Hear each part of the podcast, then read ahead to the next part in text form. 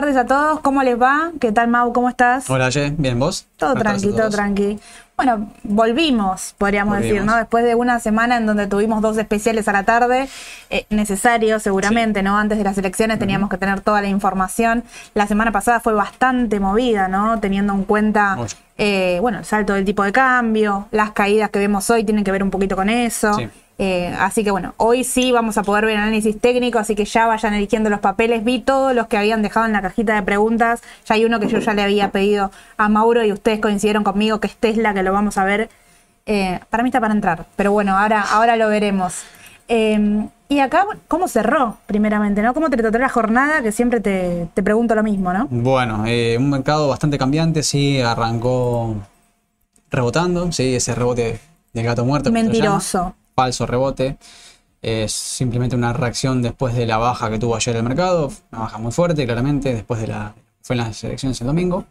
Bueno. ¿Qué eh, puede dejar quizás oportunidades? ¿Quién dice? Ahora lo vamos a ver seguramente. Recuerden, Seguramente. nosotros siempre lo vemos en pesos, eh, puntualmente el Merval, ¿no? Porque el Merval en pesos, perdón, siempre lo vemos en dólares. dólares. En pesos cayó bastante. AL30 lo vamos a destacar también porque rebotó en un precio súper importante, que lo habíamos comentado hoy en la mañana, así que lo vamos a, a destacar y lo vamos a analizar en detalle. Pero fíjense también lo que sucede con el tipo de cambio. Te iba a decir eso. ¿no? Mucha volatilidad en el MEP, mucha volatilidad en el contado con liquidación. Hoy sorpresivamente arrancó la jornada Sí. el dólar MEP más caro que el contado Sí. con liquidación. Ujú. Ya esto es extraño. Recuerden que el contado con liquidación es ese tipo de cambio en donde uno piensa, bueno, estoy fuera del riesgo local, pago un poquito más caro para estar fuera del riesgo argentino, Sí. por ejemplo, para comprar CDR, para llevar al exterior. eh, y hoy estaba más barato estar fuera del riesgo local, bueno, raro. Y tenemos el cierre de hoy. Ya nuevamente por encima de dólar MEP, 8.87 cerró el contado con liquidación con una baja nuevamente importante. Y el dólar MEP a través de los bonos, en este caso, 8.68. Sí. Así que bueno, volatilidad, sin duda esto va a seguir.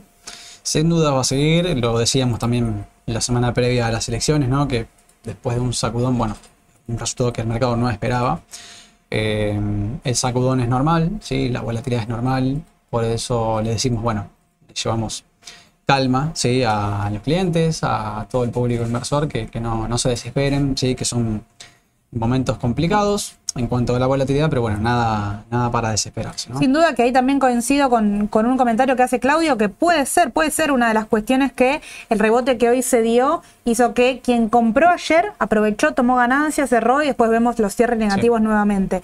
Hay muchos que están aprovechando, muchos eh, que operan el corto plazo, ¿no? Que hacen el famoso trading, compran, venden, están todo el día, digamos, mirando la pantalla de forma personal. Eso se está viendo, hay muchas operaciones diarias, pero el volumen no es récord, sí fue récord la semana pasada y sigue siendo bastante elevado, tanto en CDRs como en acciones locales. Sí, bueno, la pregunta del millón es hacia dónde va el mercado, qué es lo que ve el mercado luego de las elecciones.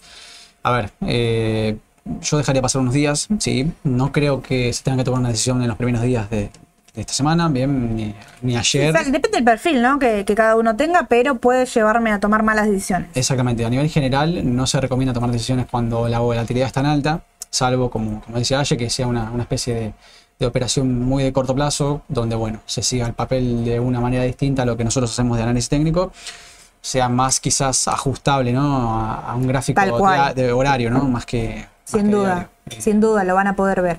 Y tengan en cuenta también que rumores va a haber muchísimos, eh, tema de quizás de nuevas medidas, rumores de se baja, tal no se baja, va a estar dentro. Y el mercado responde a esos rumores, que lo hizo siempre, pero ahora está inmerso en el eh, contexto electoral, que si los rumores son cada vez más fuertes, Parece que no termina nunca, ¿no? El tema este de, la- de los rumores, de las encuestas. sí, sí. eh, bueno, ya terminará ahora en noviembre, se definirá, calculo que...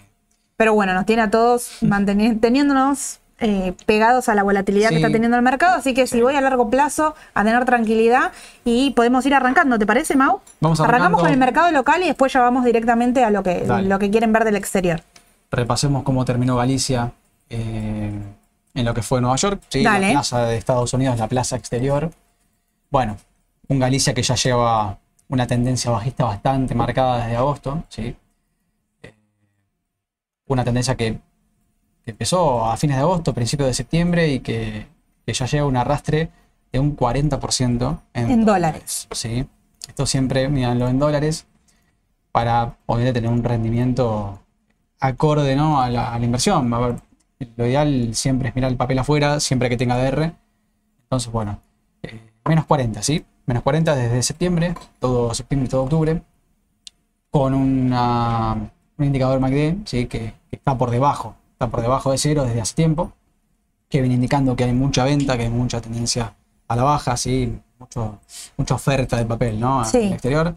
También esto hay que tener en cuenta que los papeles argentinos están castigados por demás en algunos casos, ¿no? Toda la tasa de interés, toda la- la- todos los activos argentinos tienen una tasa de interés implícita dentro del flujo de fondos, desconocido. Bueno, ayer rebotó Sí. en un precio súper importante. Sí. Súper importante. Eh, ahí les diría 10,60.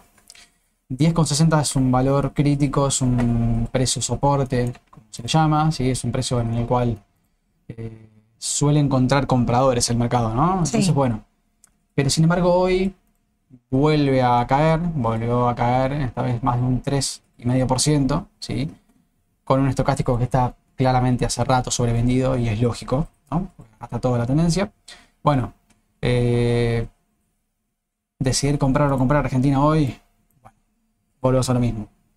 La decisión tiene que pasar más que nada de corto plazo. ¿sí?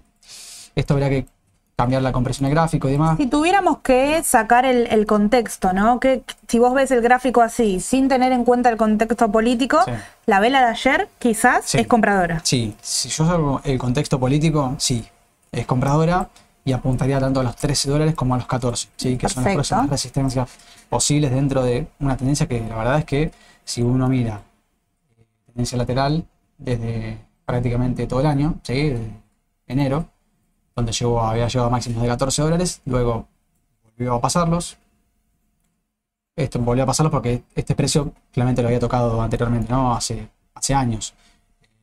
Pero bueno, más que nada para que tengan en cuenta que después de las pasos nunca más, los bancos sobre todo, nunca más, de, las pasos del 2019, ah, claro, eh, nunca más pudo pasar este valor de 18 dólares, ¿no? Más o menos 18, 18 y medio. Eh, entonces, bueno, sacando el contexto, sí, estaría comprador. Eh, bastante neutral. No, no es que el papel está dando sobre Sí, sí, sí, no, no está confirmando un rebote fuerte, pero está iniciando. Y en caso de que no se dé, que rompa esos 10,60, ¿dónde la esperamos?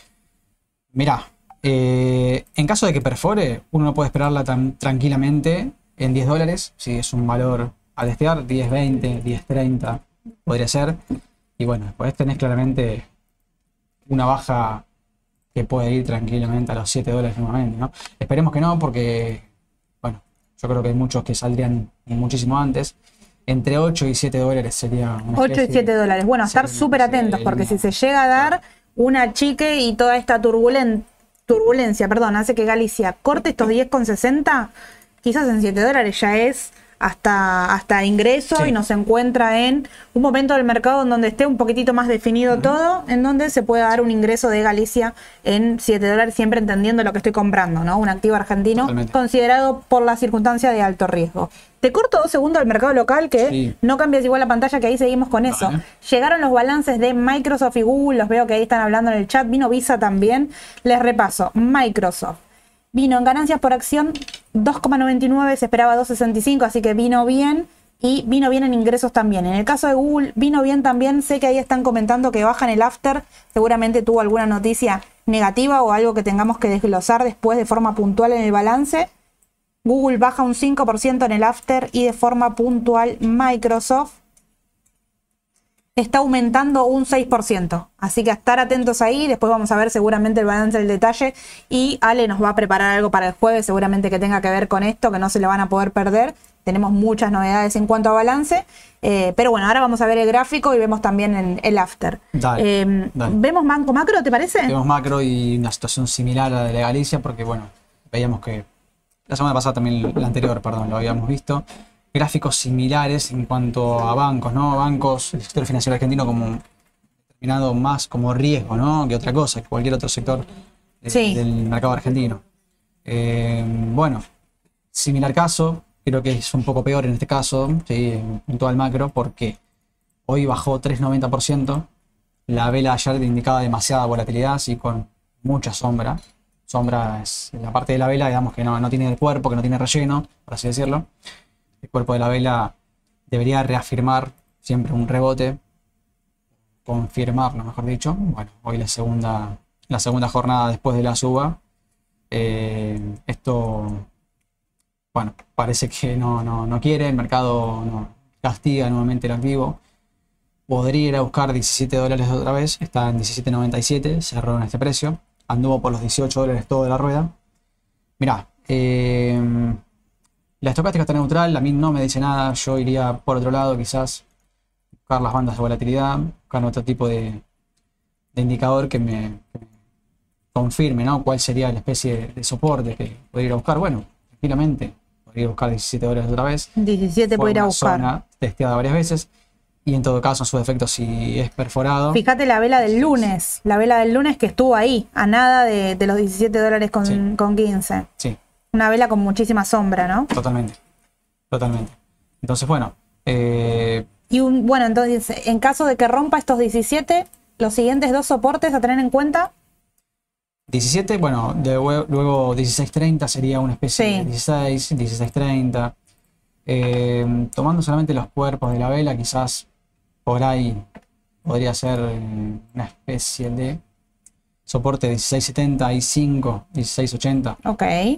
Eso como es una zona de precios. Después, luego puede ser vencida, puede ser perforada, depende del volumen. Vayan siguiendo en estas circunstancias también el tema del volumen. Ahí lo dijo Mauro recién, lo, dejó deslizar, es súper importante porque el volumen del día lunes fue alto, sin duda, el, el contexto lo ameritaba, seguramente hay muchas operaciones después eh, de las elecciones.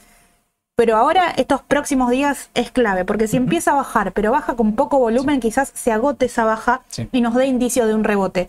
Y si no, y si baja con un volumen cada vez más fuerte, o incluso el de hoy fue eh, levemente por encima del promedio, pero si el de mañana quizás es más agresivo que el de hoy, el volumen, bueno, todavía no, nos Sí. está dando ingreso y esta baja todavía continúa.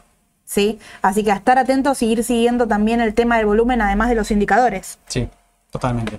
El volumen es clave, como en cualquier activo. Si cualquier sube, cualquier baja es más significativa con volumen, ¿no?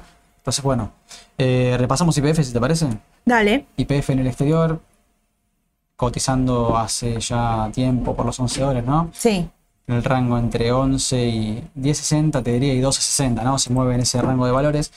Eh, había superado, había superado esta resistencia en junio, llegó a los 15, nuevamente 15.70, y vuelve a caer, ¿sí? Abrió con un gap el otro día, luego de la- las elecciones.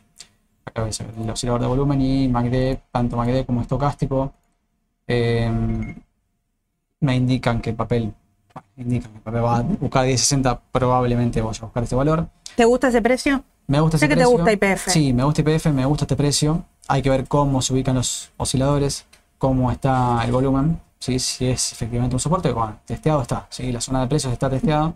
De hecho, está ahora en una zona de 11 dólares, que es una especie de soporte. Sí. En su defecto, bueno. Te corto dos segundos, Mau, para contestarle Sí, acá una sí, consulta importante eh, que hace Oveja en este caso, que es cómo sabemos que hay buen volumen.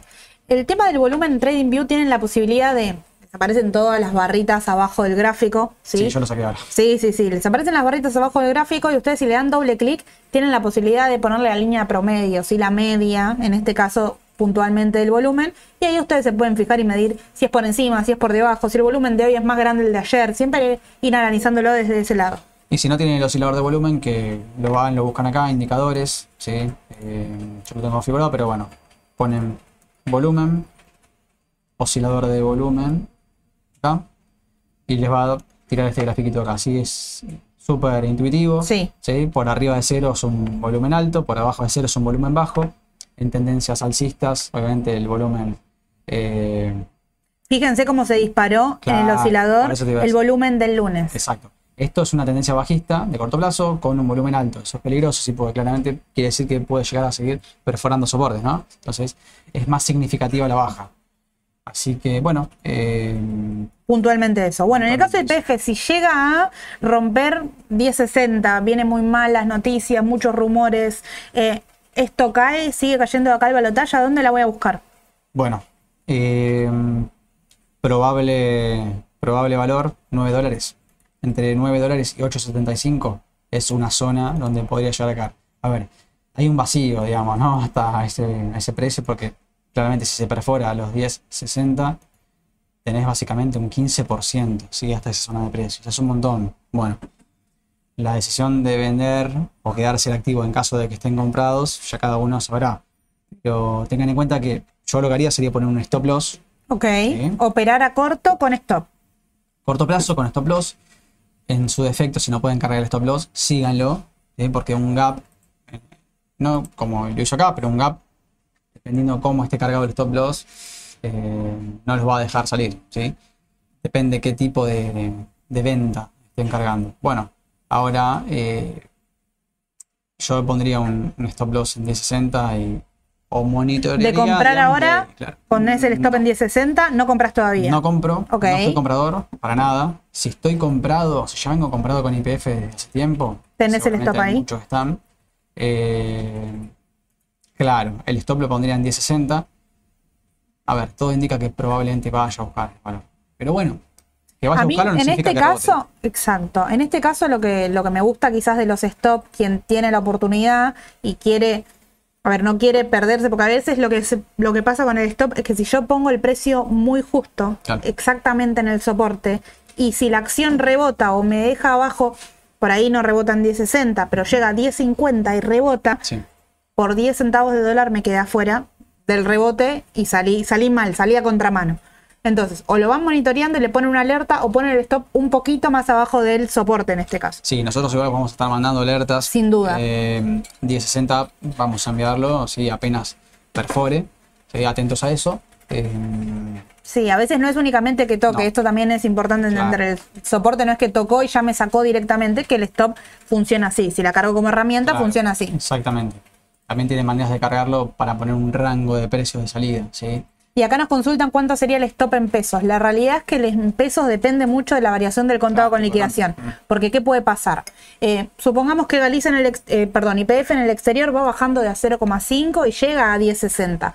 Y acá el contado con liquidación, los próximos baja mañana un poquitito más y ya el día jueves empieza a rebotar y rebota con fuerza. Y va a buscar de vuelta los mil pesos, un peso se dispara. Entonces no es lo mismo y está muy sucio el gráfico con el tipo de cambio de IPF en pesos directamente. Así que siempre es conveniente seguirlo en dólares y más en esta situación, ¿no? Exactamente, sí. Eh, lo ideal siempre es ver el activo en dólares, el activo, el precio puro, digamos, ¿no? Del activo sin, sin esa distorsión del tipo de cambio. Entonces, bueno, los 12.60, como les marcaba, yo acá voy a dejarlo, dejarlo puesto, el, el perdón, 12.60, 10.60. Sí. 12.60 ya lo perforó fue el primer soporte dentro de la tendencia. A ver, tendencia claramente es, una tendencia lateral, ¿no? Esto, bueno, decir, bueno, sí, es un hombro, cabeza, hombro, cambio de... Bueno, puede ser que haya cambiado de dirección, un doble techo, también. Es interpretativo, ¿no? El, tema de las figuras es muy subjetivo. Eh, pero bueno, básicamente la figura, más allá de lo que sea, está indicando que llegó a un techo, llegó a una... De corto plazo, quedó. ¿sí? Perfecto. ¿Y vemos al lugar, Mau? ¿Qué tema de Aluar? Eh? Lo pidieron mucho. Hoy fue terrible la operación de Aluar. Hoy fue terrible la operación de Aluar. Llegó para mí allá precios de entrada, pero bueno, nos va a confirmar seguramente mañana. Estuvo ahí, ¿no? 8.40, 8.50.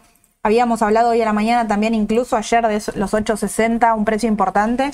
Y quien entró en 8.60 no me parece un mal precio tampoco. Me parece que Aluar puede tener, eh, puede tener un buen recorrido. Fíjense cómo la baja.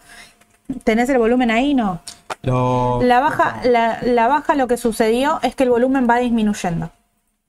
el volumen va disminuyendo. Hoy tuvo un volumen bajo con un rebote, pero... Es brusca. Esto no es el, tendencia de precio, esto es el volumen. ¿eh? El volumen, el oscilador de volumen. Esto puede ser que nos confirme un rebote entonces de, de aluar. Podría ser. ¿Qué decís vos? Mirá. Eh, ¿Se podrá trazar un Fibonacci? Sí, eso te iba a decir. Y de hecho, está ideal. El FIBO, acuérdense que ustedes lo pueden trazar si las medidas de, retroceso de FIBO, ¿no? Porque está la extensión que se, utiliza para, para el análisis de ondas de helio. Pero para trazar un Fibonacci retroceso, ¿sí? Mínimo a máximo, en una tendencia, un cambio de tendencia de corto plazo, ¿sí? En este caso, tiene que haber un cambio de tendencia y tiene que haber un fuerte movimiento en el precio. Bueno, en este caso falsista, puede ser bajista también, tranquilamente. Ahí va. Entonces, 0.61 de Fibonacci, dice Mirá. Luciano. Mirá, Yo no le voy a discutir a Luciano. Bueno, 0618, mira, 06 en realidad puede rebotar en cualquiera de estos precios, en teoría, teóricamente. ¿sí? El Esto se llama cajón de FIBO, ¿sí? Es un nivel, son tres niveles de precio donde por números de FIBO tranquilamente el activo podría rebotar o podría usar de soporte. Cuanto más se acerque a 0.6180, más brusca va a ser la próxima onda, ¿no? Eso es lo que dice la teoría de Elliot. Bien, no siempre ocurre, pero cuando hay un buen retroceso, un nuevo impulso debería superar el máximo y de Sí. hecho, si uno... Y podemos medir la extensión. Claro, exactamente. Yo mido, la ideal es justamente medir la extensión para calcular, porque esto no me sirve nada. así Lo ideal si sería acá, entonces pero- que me cumpla el cajón y después medir la extensión y ahí sería Exactamente. glorioso. Para acá, extensión de FIBO, ¿sí? Mínimo a máximo, ¿sí? Pueden usar la sombra, yo utilizo el cuerpo de la vela, pero bueno, es válido igual. Y todavía no rebotó. Cuando el papel efectivamente rebote, si rebota en 0.618 0.680, 0.6180, de mínimo a máximo y luego al mínimo que hizo o al máximo de retroceso, ¿sí? Esto puede llegar a ser, si hubiese rebotado acá, era acá el mínimo, ¿bien? Bueno, entonces, eh, a partir de esto, esto es adelantarse, ¿no? Pero marcan los posibles soportes y resistencias futuras del papel en caso de que... Claro, en este caso, si se da el rebote, que es el, el primer precio que tengo que esperar, bueno, directamente el máximo anterior. ¿sí? Sí. Primero busco el máximo anterior. Una vez que pasa el máximo anterior, bueno, recién ahí puedo ir a monitorear lo- las resistencias que siguen, ¿no? Y ahí medirlo, porque lo que pasa con Aluar, al ser en pesos, Sí. ustedes no van a poder tener, como, como Y- sucede en, en IPF, ¿no? Por ejemplo, o en Galicia, que tengo muchas referencias anteriores, que estaba en 90 dólares, que después cayó. Al ser en pesos, esto siempre va ascendiendo. Tal cual. Podríamos decir. Eh, A ver, ¿está midiendo el logarítmico? Sí, está en logarítmico, perfecto. Bueno, esto tenganlo en cuenta también con papeles argentinos. Cuando analizan papeles argentinos en pesos, lo ideal siempre es eh, Ajustarlo. ajustarlo al logarítmico, que es una. ¿se llama? Es- está medido, pondera diferente. Pondera diferente los precios anteriores y los precios actuales. ¿bien? Es una escala. Es una escala donde se mide diferente. ¿bien? Van a ver que el gráfico se distorsiona. Bueno, en conclusión, intradiario de hoy, fíjate que fue exactamente un retroceso de 61.80. Bueno, mañana tendremos otra cosa, ¿no? Porque MACD, por ejemplo, está neutral. ¿sí? Estocástico. El estocástico está neutral. MACD está dando corte bajista, ¿sí? Corte, digamos, hacia abajo. Sí, ahí igual les hago un- una pausa. MACD reacciona Tarde. quizás tarde. Tarde. Entonces quizás lo que me está avisando es la baja de las cinco ruedas anteriores. Por ahí en esta volatilidad, MACD no es lo primero que tengo que ir a buscar. No, exactamente. A ver, MACD lo tienen que tener en cuenta como un oscilador más de tendencia que otra cosa, ¿sí?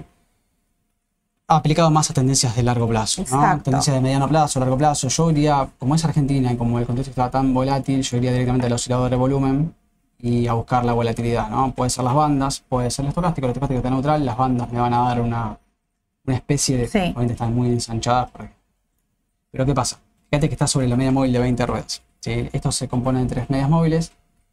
La composición del SMA es Simple Moving Average, ¿no? que es media móvil simple. 20 ruedas es la media, ¿no? es la media de la volatilidad del papel. Bueno, justo se apoya en esa media móvil. Bien, Eh, el volumen cae, como bien vos lo dijiste. Sí. Entonces se puede, se podría anticipar a que sería una especie de. Se podría considerar un rebote. A mí estos 8.50 precios la realidad es que no me disgusta.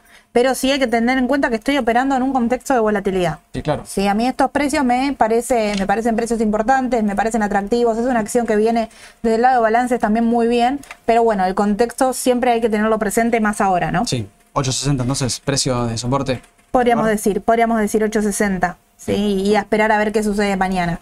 Eh, Cerramos con Texar local, a ver cómo fue. Bueno, eh, Ternium Argentina, sí, otro papel que quizás también se ha utilizado mucho como cobertura, ¿no? A ver, eh, mismo caso, volumen en descenso, ¿sí? un volumen que empieza a ser cada vez menor. De las bajas, Sí. bueno, en la baja hoy fue, fue también importante, la de ayer fue peor, ya terminó en menos 22, casi menos 23%. Lo de hoy fue mucho menos, fue 6. No es para nada poco, pero con respecto a lo de ayer, nada que ver. ¿Qué me decís de los 8 con 10? ¿Lo, lo medimos por FIBO también? También lo medimos por FIBO. A ver, yo lo que haría sería medir quizás la última suba que tuvo. Es válido si lo quieren medir desde la, desde la última corrección, ¿no? También se puede. Eh, esto va a depender, es interpretación, pero yo está por sobre los 8.15. Sí. Me dijiste 8.10. Bueno, 8-10. Sí, esa es la zona, entre 8.10 y 8.15 desde la última suba. Si quieren medirlo desde la última corrección, bueno, Un poquito más. un poquito más, sería 738. En todo caso, yo utilizaría el último, el último impulso por ser el más significativo, ¿no? Eh, por haber superado una resistencia.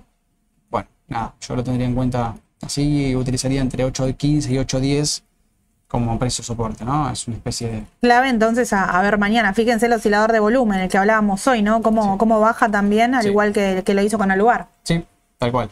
Bueno, eh, no sé si puse MACD acá. Bueno, mismo caso que Alvar. Fíjate que MACD está demostrando también las cinco velas bajistas que tuvo. Al, el histograma obviamente se, se agota. Pero no quiere decir que el papel vaya a bajar, sino más bien que la tendencia de corto plazo lo está marcando MACD, ¿no? Entonces, está marcando que podría bajar un poquito más, quizás hasta buscar esos 8.15, 8.10, o termina en 8.10 justamente. Hay que ver cómo abre mañana. Sí, sí, sí, sí. No sé. Sin duda, sin duda. Pero bueno, a tener en cuenta soportes y, resisten- y resistencias, perdón, y ir midiendo todo. Sí. Sí, lo, lo- lo pueden ir midiendo. Cambiemos la página, vamos afuera, arrancamos con Tesla, ¿te parece? Dale. Tengo dos pedidos tecnológicos y después seguramente sean dos más, porque tenemos dos de balance y vamos a ver qué más llegamos a sumar. Sí. Eh, bueno, a ver. Tesla, vos estás compradora, me dijiste. A mí me- estos precios me parece que no, no me disgustan, me parece que va muy bien. 2.10, más o menos, es un precio de soporte. Sí, Fue un precio de resistencia 2.12, 2.13. eh, 200, ¿no? 212, 213. Estamos hablando de 200 dólares. Sí, es un papel muy volátil. la Tesla neta, dice, acá en el chat. Estuvimos hablando con Luciano con el tema de Tesla, me comentó Bien, ¿y Bueno. en qué, qué precio esperamos? ¿Cuál podría ser el objetivo? Si, si yo entro, Bueno, eh, si yo entro en estos precios, si puedo obtener un rendimiento hasta 240, ¿sí? que es una especie de primera resistencia. A ver, vamos a marcar primero que es un 12%, ¿no? Nada mal, Sí. en dólares. La tendencia de Tesla está medido, bueno, voy a extender un poquito hacia atrás el gráfico para que vean de dónde viene esto. Esto es un análisis muy personal, ¿no? Es, un- es una perspectiva mía de lo que yo interpreto como la teoría de ondas, ¿no? Desde junio del 19, mayo del 19, primera onda de impulso, segunda de retroceso, tercera, que siempre es la mayor, hasta los máximos de 300 y pico de dólares, ¿bien? En este caso. Eh, una onda correctiva, que es la cuarta, esto todo en el 21. Llegó a máximos en noviembre del 21, ¿sí? donde el mercado se agotó, hizo un doble techo o una especie de triple techo, sí, que llegó hasta ahí en 400 dólares, ¿no? Eh, Actualmente precio de 400 dólares. Sería un máximo, ¿no? A superar o máximo a alcanzar. Después, bueno, comenzó quizás el- lo que sería las ondas correctivas de Helio, ¿no? La onda A, la onda B y la onda C, y terminaría el, el esquema de ondas, se le llama a todo esto completo, ¿no? Tesla lo cumplió a la perfección, o creo yo que lo hizo a la perfección. Bueno, acá arranca otro partido. sí, Bien, entonces, como arranca otro partido, yo tengo que analizar la tendencia desde acá. Si yo tengo esta teoría, tengo que analizar la tendencia desde acá. Que justamente inicia en enero. ¿Casualidad? Yo creo que sí, es casualidad. Pero inicia en enero. Entonces yo puedo decir que la tendencia anual de Tesla no es muy clara ni tiene un impulso muy, muy marcado como en, la- en los anteriores como en las ¿no? anteriores. Claro, porque hace cuatro años sí tuvo un impulso importante donde se podía medir por FIBO. Yo acá no lo mediría por Fibonacci. Acá mantendría por ahora soportes y resistencias de la extensión que yo marqué hace años. ¿sí? O sea, de la- del gráfico de hace años. Bueno, fíjate que este precio no es casualidad, viene de hace rato, ¿sí? Y es un precio que está marcado en 214,50 en los 3.1618 de FIBO, de extensión. ¿bien? Es un objetivo que ya viene hace rato. Entonces, estos 2.14, 2.15 es un soporte, tanto de FIBO como histórico. ¿sí? Es un valor testeado muchas veces. Fíjate que vos tenés eh, testigos por acá, por acá, por acá, estos soportes, ¿no? Resistencias. Claramente un soporte o resistencia histórica, ¿no? un precio súper importante. Siempre una, un soporte vencido, ¿sí? Es nueva El precio vuelve a ir a buscarlo, ¿no? El precio psicológico vuelve a ir a buscar ese, ese valor. Entonces, bueno, va a ser una resistencia en, en un futuro. Y efectivamente, ¿no? Entonces, tiene su lógica que sea 2.15, 2.14 de hecho, fue lo que tocó ayer el papel, ¿no? Sí. De hecho, llegó a 200 en intraday y después rebotó y quedó en 212. Bueno, eh, dejando de lado el análisis de Elliot, FIBO, ¿compro o no compro? El estocástico parece que sí, ¿no? Está sobrevendido. El estocástico está entrando. Está entrada. Yo combino siempre MACD, acuérdense, MACD negativo con estocástico sobrevendido. En una tendencia como Tesla, que es lateral, yo lo aplico, ¿sí? Es una técnica simple y que por ahí deja de lado muchas cosas, pero es una técnica bastante efectiva en tendencias laterales y volátiles, papeles volátiles. ¿eh? Acuérdense, MACD negativo y estocástico, sobrevendido. ¿Sí? Te da una señal de compra. Bueno, efectivamente, yo compraría, más aún siendo un soporte histórico, ¿no? Así que yo me, Y ahí hay una consulta que, que, la dejé pasar para, para no cortarte, que consultaban por qué Tesla puntualmente tiene muchos gaps. La realidad es que tiene un beta alto, que esto quiere decir que es una acción bastante volátil. Sí. Es decir, sí, da entrada, pero si yo tengo un perfil más conservador, si yo lo que quiero es por ahí conceder, seguir el tipo de cambio y nada más y esperar, no es el papel ideal, sí es un papel eh, considerado con alta volatilidad, ¿no? Podríamos ponerlo como el papel de alto riesgo, que la baja que tuvo y el gap que tuvo tiene que ver con los resultados del balance en este caso, que no eran tal cual lo esperado, y esto dio la oportunidad de que rebotó en un precio específico, pero los gaps tienen que ver puntualmente con eso, ¿no? Es, mucha la volatilidad que tiene Tesla. Claro, el beta es la correlación que tiene el activo con el mercado, ¿no? Con, claro. con el benchmark, como se le llama. Entonces, si tiene un beta superior a 1, quiere decir que la reacción del activo va a ser más exagerada que lo que es el mercado. Entonces, se utiliza como si fuese un espejo, básicamente, ¿no? El beta cercano a cero es una, o menos uno, pasando, bajando cero. Bien, el, objetivo entonces de Tesla 240. 240 primer objetivo. El stop quizás podría ser 210 o un poquito más. No, menos de 210 no creo. Menos de 210 eh, no. No creo. A ver, en todo caso, el tema es así. El tema es que si uno pifia con este tipo de activos con el, con el stop, y si no lo pone un stop muy corto, corres el riesgo de que te saque con un gap. Lo que charlábamos recién. Claro, que no te saque, de hecho que no te saque con el gap, bien, porque vos podés seguir perdiendo, depende cómo cargues el stop, ¿sí? Si es un stop, un stop límite, un precio, corres el riesgo de que no te saque. Yo lo que haría sería monitorear, bien, al abrir muchos gaps, obviamente que es muy relativo y la zona de precios se deja. Más peligroso es los stop con una acción que tiene gaps. Pero, bueno, a grosso modo podría ser una oportunidad. Entre 210 y 200. Ok. Más o menos, ¿no? Como, mirá, decís, bueno, busquemos testigos dentro del precio. Bueno, uno, dos, tres, cuatro, 200, ¿no? 200 podría ser. Acá lo marco como 200 y lo dejo ya. lo vemos la próxima. Lo vemos la próxima. Vamos a mandar la alerta en todo caso de que perfore 210 por cómo viene, no debería, porque ya descomprimió bastante en corto plazo. Así que yo iría por los 240 y bueno, después Perfecto. Eh, hasta los 300, ¿no? Vamos, Mau, con el eh, ARKK, que tiene también ponderación importante de Tesla. Ahora les digo también cuánto, pero mientras vos buscas ese, te comento que llegaron los números de vista y Ale no tarda en mandarme un mensaje, porque como decimos siempre, esto lo hacemos entre todos. Los números fueron mejores al trimestre anterior pero algo peor es al mismo trimestre en la ocasión pasada, es decir, el año eh, pasado, entiendo yo. En términos generales, las ganancias por acciones ajustadas fueron mejores y está subiendo un 2% en el after, así que después lo vamos a analizar seguramente en profundidad. Aparentemente la primera visión fue bueno y el mercado se lo está tomando bien. Excelente. Buenas noticias entonces. Buenas noticias para vista. Muy bien. Eh... ARKK, tecnología, innovación. Innovación sí, sí, sí, innovación tecnológica.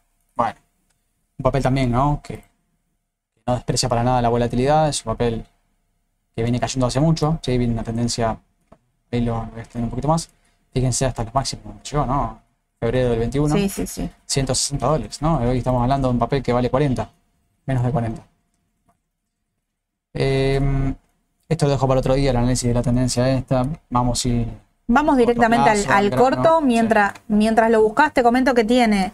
eh, recuerden que es un ETF, es decir, que tiene acciones que lo componen. Sí. La mayor acción es Tesla, así que tiene que ver un poquito con el gráfico anterior. Seguramente va a ser muy similar. Tiene un 8%, Sí. eh, casi un 9% de participación de Tesla. Después tiene Coinbase y Zoom, que también son tres acciones súper volátiles. Es decir, que es un ETF bastante volátil también. Sí.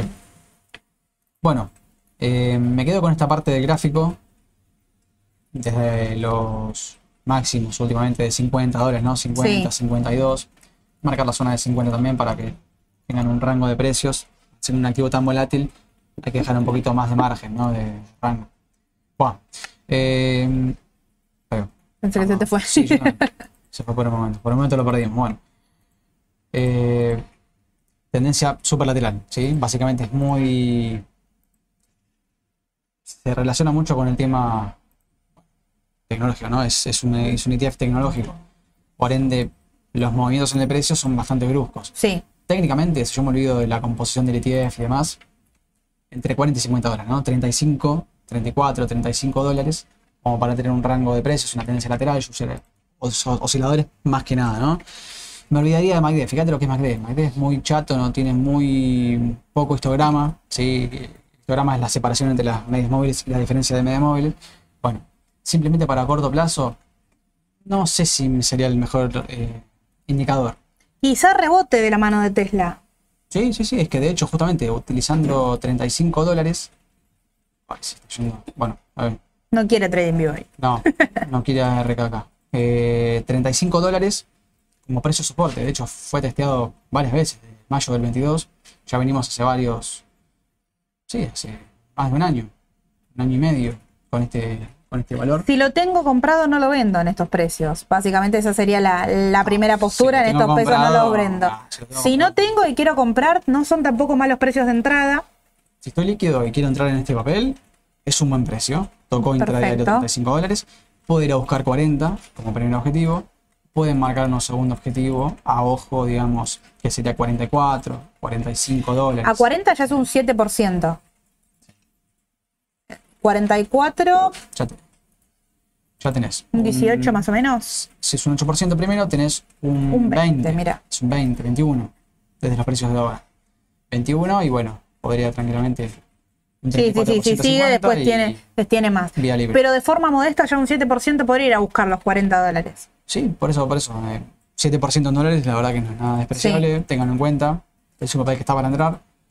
Puede dar falsa señal. Bueno, en todo caso, si es una falsa señal y los 35 dólares son perforados, bueno, el soporte inmediato sería el 32. Y en todo caso, no creo que baje más de 29 porque es el mínimo. ¿no? Claro. 30 Perfecto, perfecto, Mau. Vemos eh, Microsoft, ¿te parece? Que vino el balance, vino bien, estaba subiendo en el after un, un cachito cuando lo vi, no sé ahora. Estaba subiendo un 5 cuando lo, lo miré. Bueno, acá está el post-market. Sí. Dando 3.43. Sí. Está subiendo. Un 370, Sí. 380 en este momento. Ya el, el after te lo marcaría arriba de eh, los 340, que era un precio bastante importante. Sí, 340, exactamente. Bueno, eh, lo tecnológico viene subiendo muchísimo en este año, la verdad que fue lo que más se despegó de Estados Unidos, ¿no? Porque lo demás sacó mucha Sí. ventaja a Dow Jones, a Standard Poor's, ni hablar. Es un... Bueno, el sector que más subió fue el más rentable de todo el año, que se viene subiendo desde enero, desde los mínimos, ¿no? Microsoft, en este caso puntual, pero Google lo mismo, Apple mismo. Sí. Fíjense que ahora Mau les va a comentar cómo está el estocástico, no me quiero adelantar, pero independientemente del análisis técnico de que quizás hoy no tenga un perfil eh, comprador, si yo me olvido que hoy tenía el balance, puntualmente por el balance despega un 5%. Y ahí es cuando decimos que es eh, un riesgo, ¿no? El balance de que puede ser un 50 y 50 y el análisis técnico no te puede dar entrada y el balance puede ser genial y esto Totalmente, continúe. Totalmente. De- bueno, de hecho ahora está en niveles máximos, ¿no?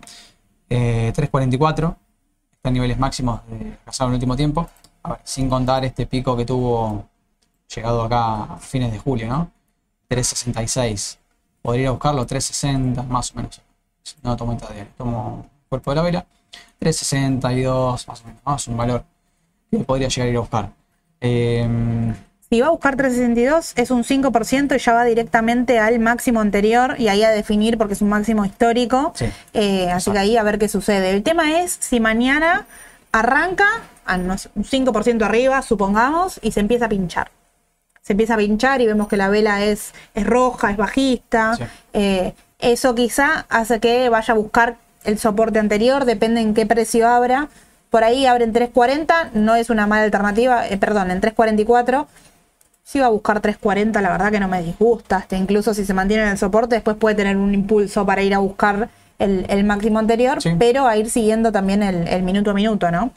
Bueno, sí, eh, abrió un gap, hay que ver qué tipo de gap es. ¿sí? Eh, 360 como objetivo. Mañana cuando inicie la, la Sí, jornada se seguramente lo, lo vamos a ver. Y recuerden que tiene un próximo dividendo también para el mes que viene. Su fecha de corte ¿sí? es el 15 de noviembre. Al 15 de noviembre ya los tengo que tener liquidados en mi cuenta comitente si es que yo quiero cobrar este dividendo.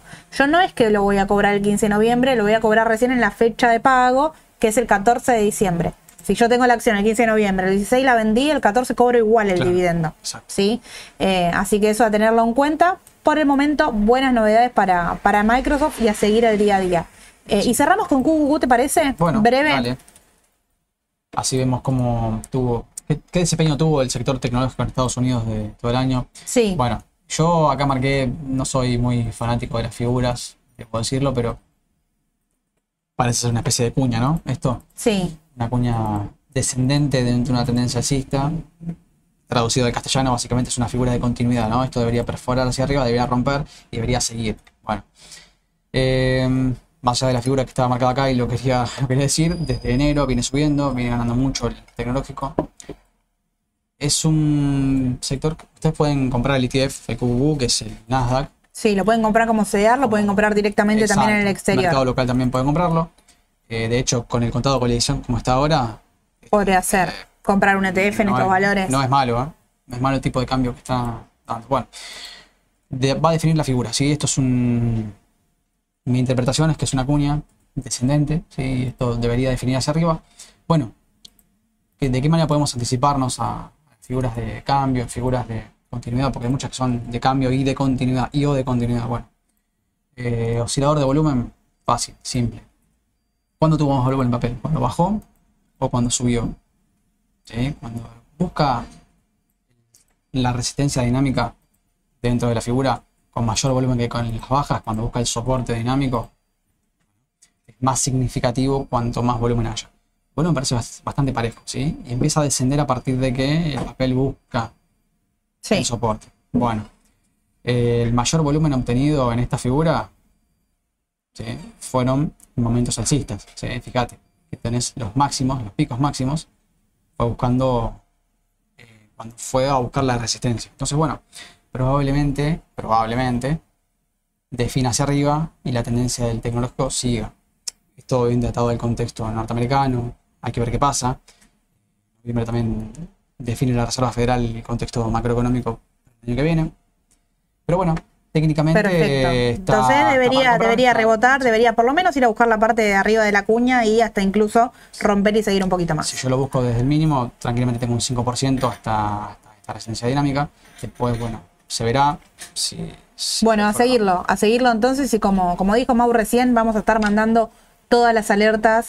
Recuerden agendar el número de WhatsApp. Ustedes agendan, mandan un mensaje y los agregamos a lo que es la difusión, ¿sí? Ahí van a recibir precios a tener en cuenta, los balances, ahora los resultados importantes, ¿sí? Todo lo que es novedades va todo por ahí, así que es muy importante que se registren y si no pueden también poner las alertas en, eh, en YouTube, ¿sí? La suscripción, no me acordaba. Sí, sí. Suscribirse en YouTube con la campanita, ahí está. Eh, así que bueno, mañana van a estar recibiendo el audio de Spotify con todas las novedades y el jueves Edu y Sole los esperan las mañanas en el mercado. Como siempre, cualquier consulta nos escriben. Recuerden, pueden escribir a- al Instagram, al WhatsApp directamente. Todas las consultas van a ser contestadas. Gracias, Mau. Nos vemos la No. semana que viene. Dale, nos vemos. Nos vemos. Que anden muy luego. bien. Hasta luego.